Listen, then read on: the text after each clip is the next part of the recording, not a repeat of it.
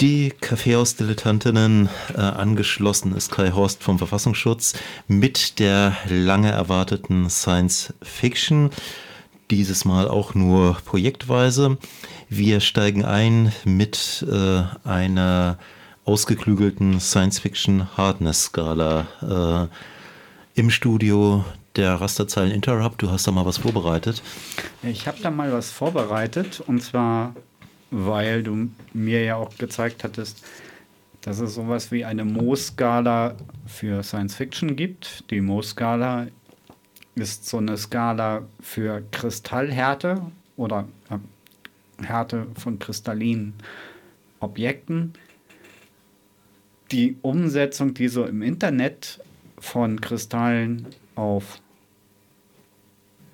Science Fiction existiert, äh, gefällt mir nicht kleine Fußnote dazu. Äh, die Mohs-Skala für Science-Fiction Hardness äh, ist von der ansonsten sehr zu empfehlenden Seite tvtropes.org äh, entnommen.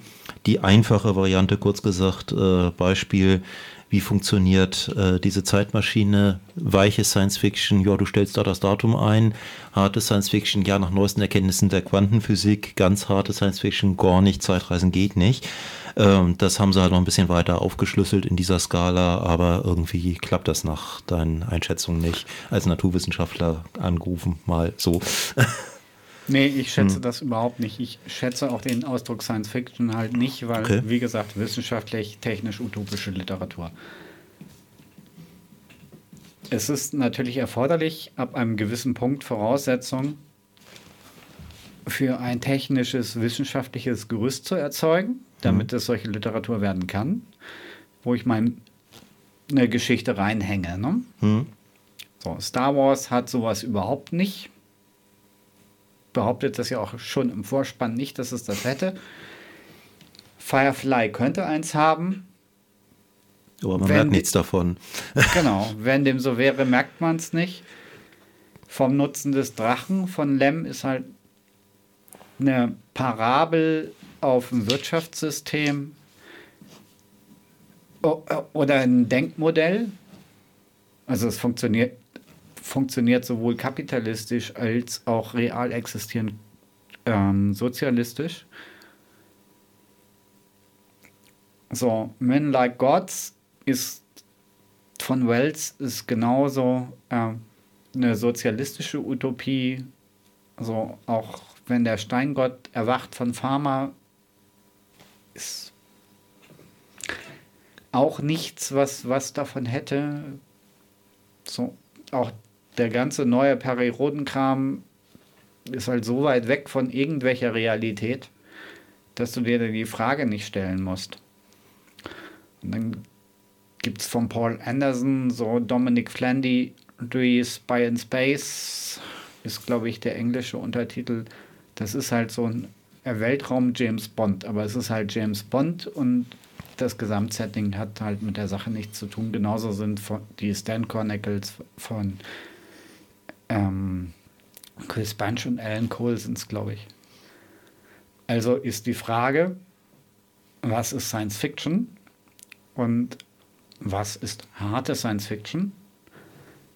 Und in Orientierung dessen dass schon jemand mal die Moos-Skala hergenommen hat, bleiben wir mal bei Kristall.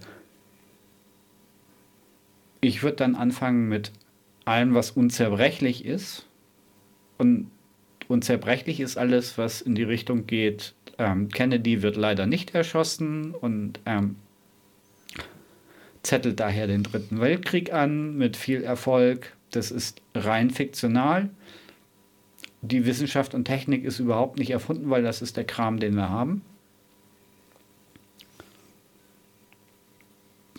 Und so typische Vertreter ähm, der Generation wären so Prokurator, Imperator, Liberator von Kirk Mitchell, wo irgendwie Rom gegen Südamerika kämpft und alle mit Maschinengewehren und Haubitzen, aber es sind halt äh, Römer gegen Azteken so. Oder ein Klassiker, der auch verfilmt wurde. Faserland mit Harris und Rutger Hauer in der Hauptrolle. Robert Harris, do it again, ja. ja, well. Genau, das ist das, was gar nicht kaputt geht. Dann haben wir so den Diamantstandard, das, was wirklich, wirklich hart ist.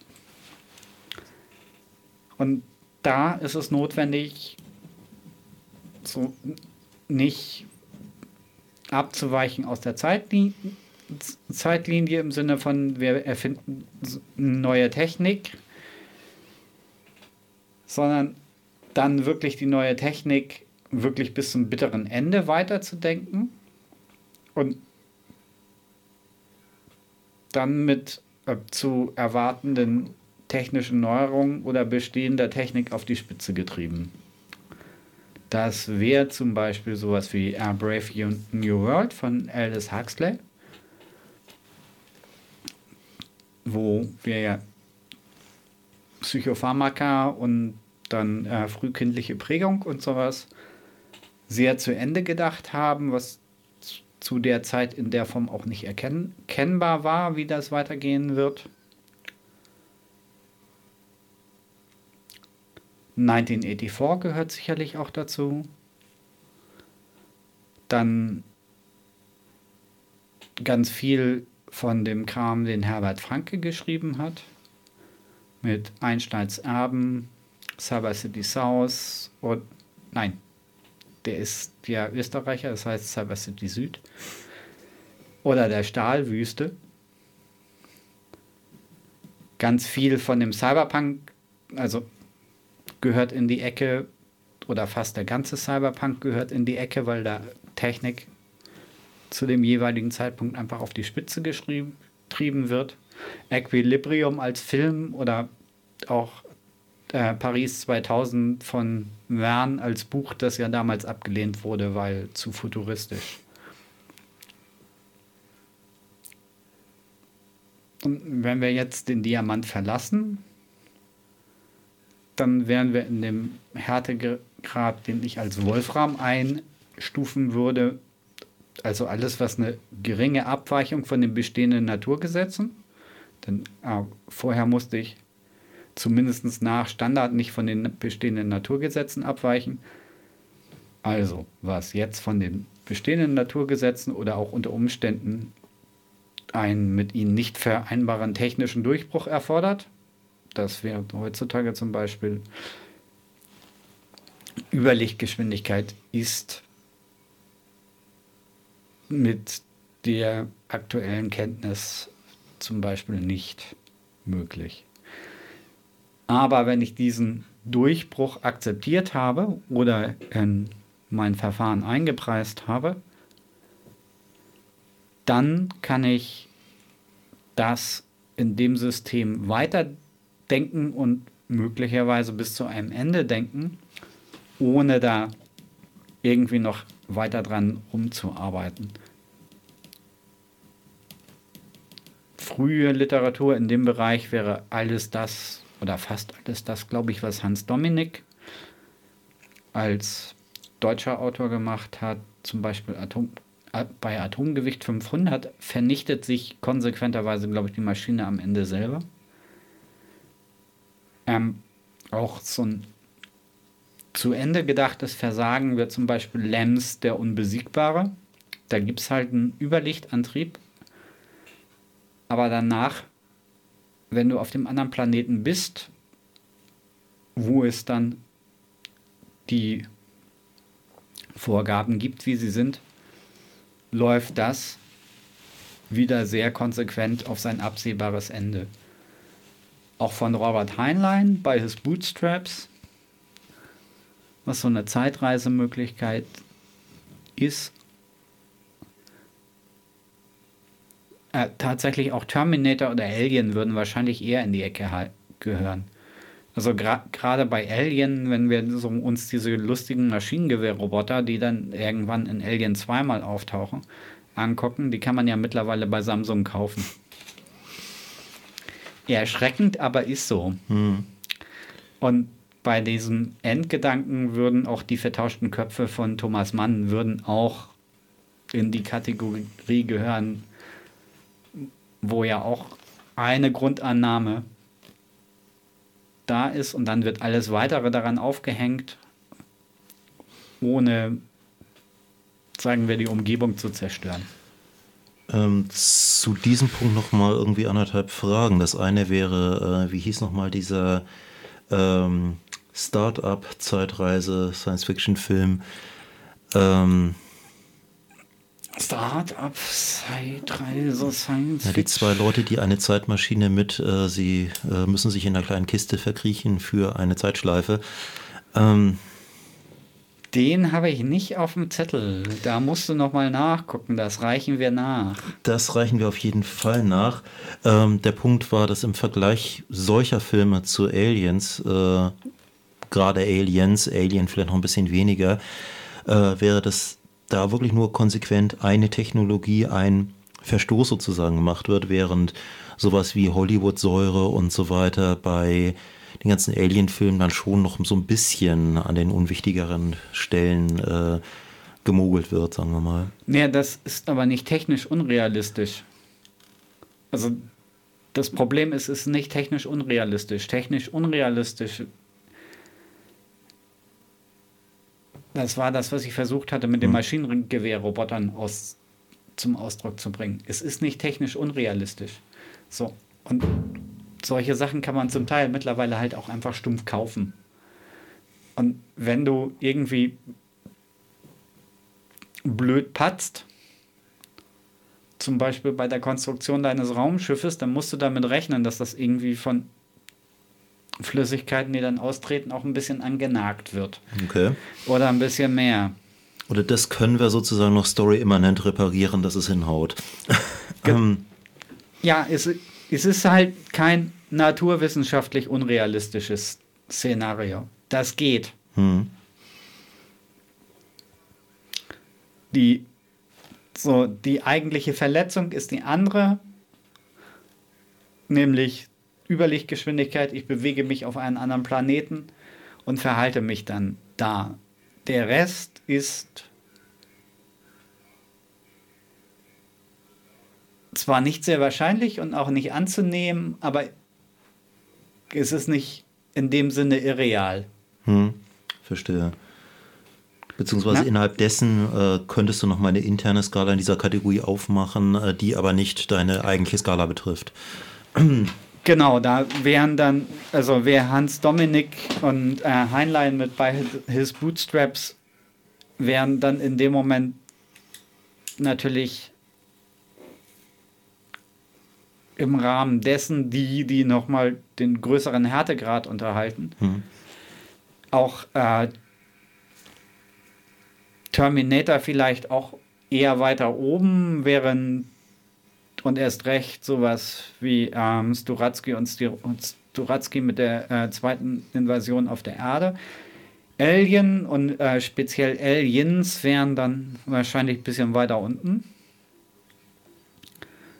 Und du kannst natürlich auch so technische Abweichungen machen.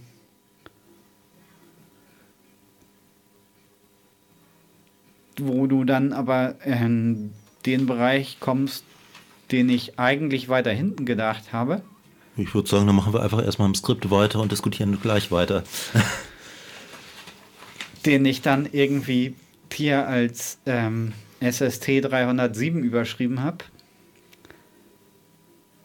Mal eine ganz blöde Frage für die ganzen HörerInnen. Äh, was war nochmal SST 307? Ich habe gerade mein Stahlhandbuch nicht dabei. Genau, das ist eine bestimmte Stahl. Das ist eine bestimmte Stainless Steel. 307 ist eine bestimmte Stahllegierung. Und also SST ist Stainless Steel und hm. das 307 bezeichnet dann die Legierungszusammensetzung. Und da würde ich reinnehmen, ich habe einen, einen Wissenschaftsstand, der zur Zeit des Entstehens des Werkes ähm, oder ich rückwärts gehe, beliebig weit rückwärts durchaus auch, hernehme und äh, baue von diesem Wissensstands, äh, Wissenschaftsstand mhm. aus weiter.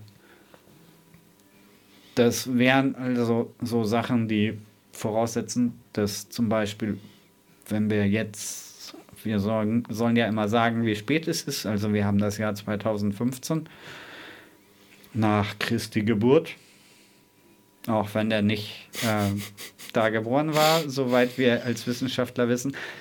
Aber die Zeitrechnung will es so, da wäre es zum Beispiel so, dass Space 1889 als Rollenspiel, das 1989 natürlich rausgekommen ist, nicht 1889, ähm, auf der Eta-Theorie aufsetzt, die das wäre dann wieder was für ein Rasterzeilen-Interrupt notwendig wurde, weil Maxwell irgendwann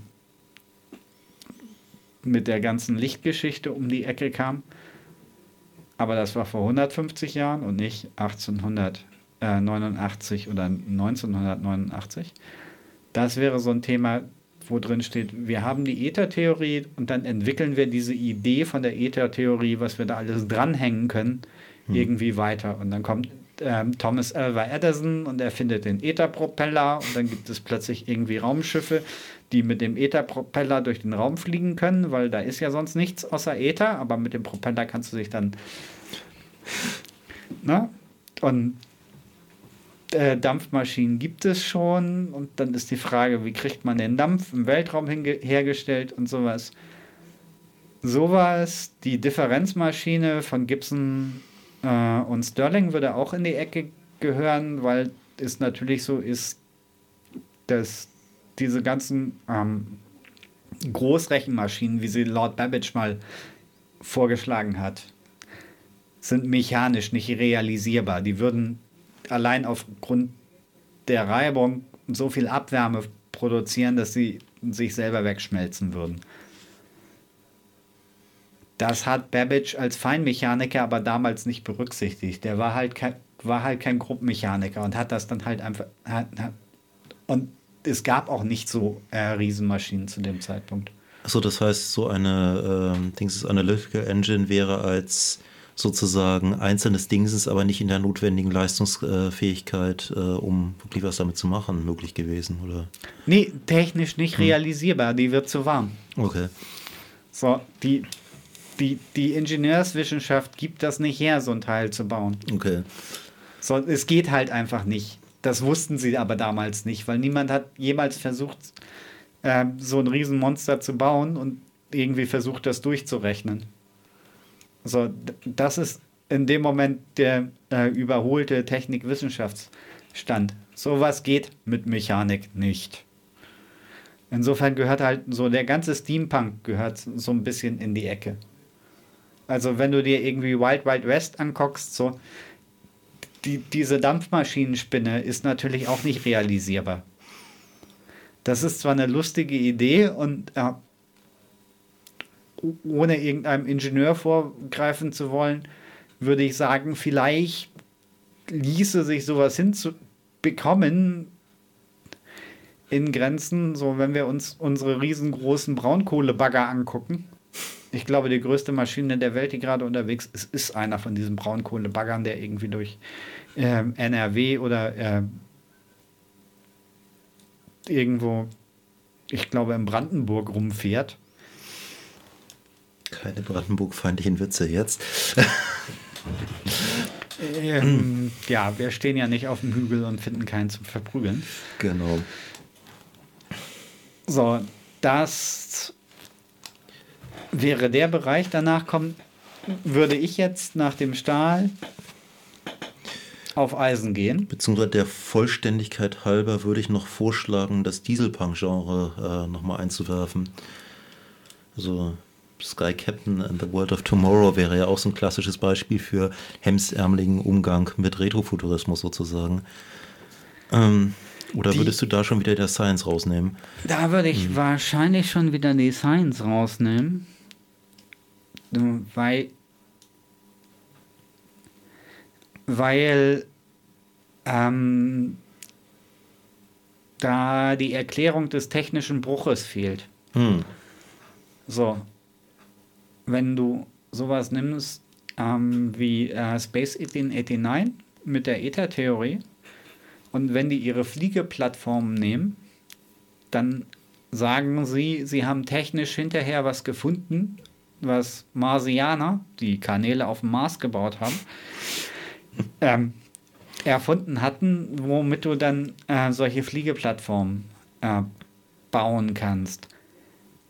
Das fällt bei Sky Captain hm. weg, weil so diesen riesen Luftraum äh, Fliegerträger, den gibt es ja einfach. Der ist hm. ja einfach da. Wahrscheinlich, weil sie irgendwo Angelina Jolie hinstellen mussten. Ja, das. Du Und eine grüne Wand zu langweilig dafür gewesen wäre, ja. Ja, so. Du, das ist halt Hollywood-Ästhetik, ne? Hm. So, da musstest du halt irgendwie was machen. Und dann äh, reicht es halt nicht, wenn du so eine wahnsinnig ästhetische, glänzende, schwarze äh, Kampfmaschine, die auch sehr weiblich sieht, die ganze Zeit durchs Bild springen lässt. Hm. Würde ich vermuten, was da der Hintergrund ist. Also ist es halt auf jeden Fall nicht durchgedacht. Also ist es in dem Sinne nicht durchdacht, als dass da halt der Ansatz fehlt, ich baue mir eine Technik darunter und leite das dann her, sondern das ist dann halt der, das Ex Machina. Weil ist so und deswegen außerhalb dieser Skala, okay. Genau. dann das nächste würde ich sagen, was in der normalen Mu-Skala, wenn ihr ins Internet guckt, läuft das da irgendwie unter Eisen. Das äh, meint aber nicht Eisen, das meint Schmiedeeisen, weil da noch äh, Kohlenstoff drin ist.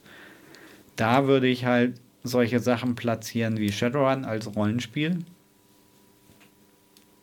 weil es eigentlich ja sowas ist wie die Cyberpunk-Ecke, aber dann sehr andere und auch äh, nicht mehr so ohne weiteres herleitbare Regeln dazu kommen. So. Also nochmal kurz erläutert, Shadowrun, ein äh, Cyberpunk-Setting, mit dem aber sehr viele Fantasy-Elemente inklusive Magie, Elfen und Trolle und so weiter. Gut, Trolle haben wir auch im Netz, aber ja. Genau, Trolle haben wir auch im Netz und wir hm. glauben auch alle, dass die äh, Chefs von großen Konzernen Drachen sind. Nur bei Shadowrun ist es halt so.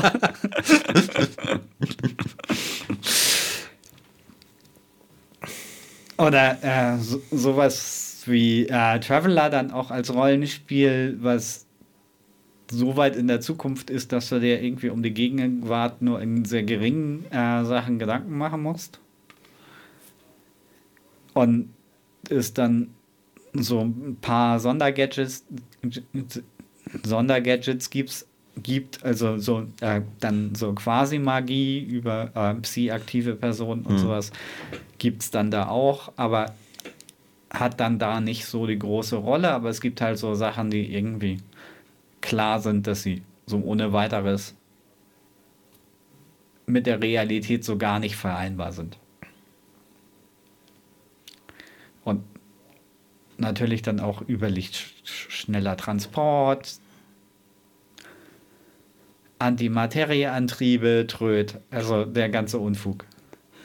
Aber immer noch äh, im Rahmen der eigenen Regeln beziehungsweise erstens erklärt und zweitens Regeln äh, gehorchend sozusagen. Eigenen Regeln, ge ja. eigenen mhm. Regeln gehorchend. Erklären kannst du es ja nicht, weil äh, würdest du versuchen, es zu erklären, mhm. dann äh, kommt irgendwann der Physiker um die Ecke und sagt, da ist aber ein Logikfehler.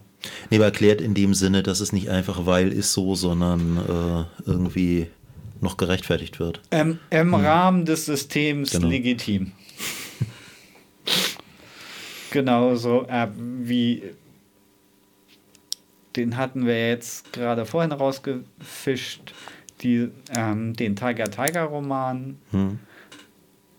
wo es dann ja auch um die Annahme geht, dass Teleportation funktioniert und das dann aber in nicht, nicht die einzige Eigenschaft ist, aber das im Rahmen der Regeln auch wieder sehr konsequent durchgehalten wird.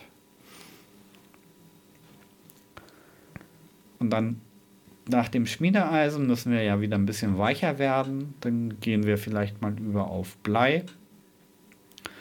Wer jetzt Blei für eine sehr weiche Sache hält, der sei daran erinnert, dass bis vor ungefähr 70 Jahren die meisten Trinkwasserrohre aus Blei gemacht wurden. So, das drückt nicht so schnell zusammen. Und da würde ich reintun ein irreales System, das aber in der eigenen Realität die Regeln einhält, die weiter her und abgeleitet werden, also weiter her und abgeleitet werden als vorher und dann auch einzuhalten sind. Das wäre sowas wie äh, Picknick am Wegesrand oder Stalker. Also Picknick am Wegesrand ist der Romantitel und äh, Stalker ist der Filmtitel. Wo eigentlich äh, vollkommen unklar ist, was die Realität ist, aber du auf jeden Fall nicht gegen die Regeln der existierenden Realität verstoßen darfst. So ähnlich ist das wie bei den Irrfahrten des Mr. Green, das ist äh, von Philipp Rose Farmer, genauso wie die Welt der tausend Ebenen, was beides vollkommen irreale Szenarien sind, die aber re reale Regeln nach wie vor einhalten, die trotzdem so, aber die Sonderregeln sind schwer zu fassen.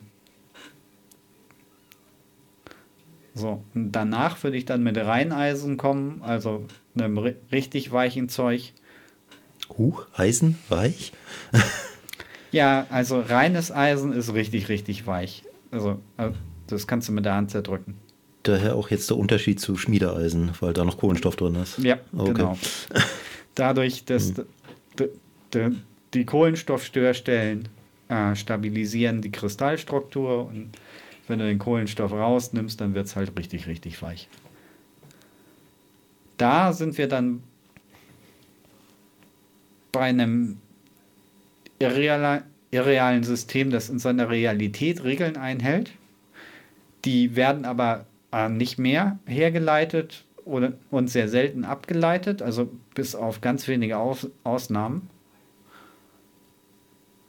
Also so, ähm, wenn was überhaupt nicht mehr hergeleitet wird, dann sind wir irgendwie bei Star Trek Next Generation, hm. wo dann dieser nette Mensch plötzlich auftaucht und äh, macht, was er will. Damit meine ich jetzt nicht Wesley Crusher, bevor jemand fragen sollte. So, da gibt es dann halt einen echten Deus Ex Machina. Ne? Da gibt es Leute, die dürfen einfach auftauchen und tun irgendwas. Hm. Das ist bei allen gro großen äh, Science-Fiction-Fernsehserien ist das so. Also, das ist ganz klar, äh, bei Babylon 5 gibt es irgendwie Wesensarten, die können tun, was sie lustig finden. Bei Star Trek hatten wir ja gerade hm. ähm, Battlestar Galactica gibt es in beiden Serien zwar nicht die Übernervensägen, aber es wird sich halt einfach, ähm, also auch nicht, auch nicht diesen richt richtigen Deus Ex Machina, aber es wird sich halt einfach nicht an äh, Regeln gehalten. Plötzlich taucht irgendwie ein neues technisches Gerät out of nowhere auf hm. äh, und kann benutzt werden. Bei, was weiß ich, bei den alten Periodenfolgen ist es auch so, wenn es irgendwie ein technisches Problem gibt, dann fällt halt irgendeine äh, andere äh, Rassetechnik, was auch immer vom Himmel und äh, also in dem Falle wortwörtlich vom Himmel und dann ist das Problem gelöst. Jetzt der Unterschied zwischen Eisen äh, und nicht äh, wäre dann, dass es zumindest noch ein paar Regeln gibt. Äh es gibt, genau, und die werden auch eingehalten. Also mhm. der Unterschied ist, die Regeln werden eingehalten und äh, für den Fall, dass ich dagegen renne, muss ich um die Regel rum. Verstehe. Und es ist nicht so, dass dann irgendwie whatever kommt und mir eine Lösung äh, bietet, die dann irgendwie, was weiß ich, bei Periroden am Anfang irgendwie Altern heißt und von irgendwo aus dem Weltraum kommt und mir irgendwie eine technische Lösung bietet, die überhaupt nicht absehbar war und mich äh, da irgendwie rummanövriert. So, das Wesentliche ist, dass absolut nicht absehbar und auch nicht vorhersehbar im Lösungsansatz. So, wohlgemerkt im Lösungsansatz. Mhm. Deswegen Babylon 5 auch nicht. Bei Babylon 5 ist es ja klar, äh, dass da irgendwie diese Überwesen da sind. Du weißt ja aber nicht, mit was die gerade aus dem Koffer kommen. Mhm. Und die Freiheit ist dann, äh, womit die aus dem Koffer kommen. Während vorher klar ist, auch die müssen mitspielen bei dem, was sie im Rucksack haben.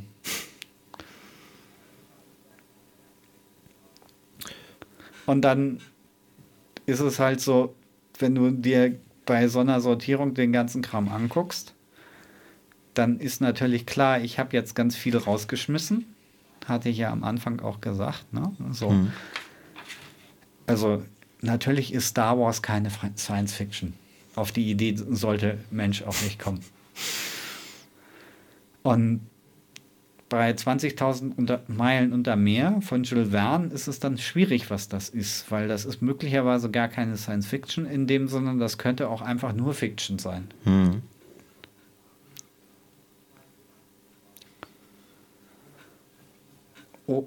Und ja, auch sowas wie Ian Flux, also der ähm, Film zumindest, also nicht die Serie, die früher mal auf MTV lief, sondern der Film wäre wahrscheinlich auch eher als Fiction einzuordnen.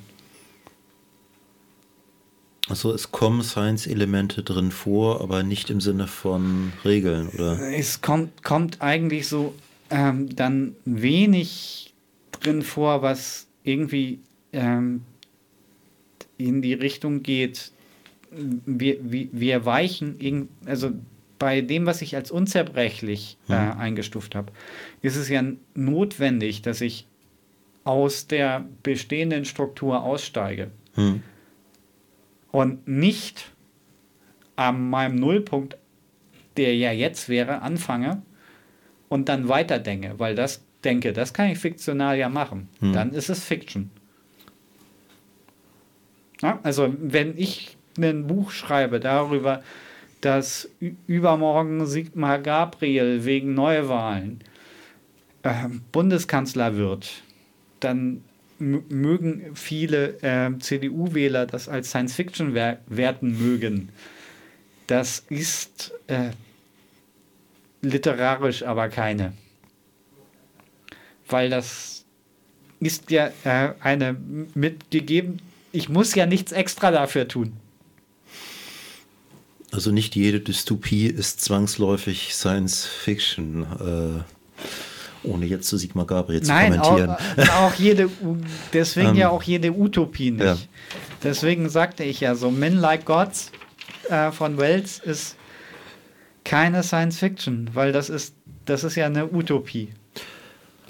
Ja, ich würde vorschlagen, wir machen noch eine kleine Musikpause und diskutieren danach diese schöne Skala noch mal ein bisschen weiter. Ja, versuchen wir.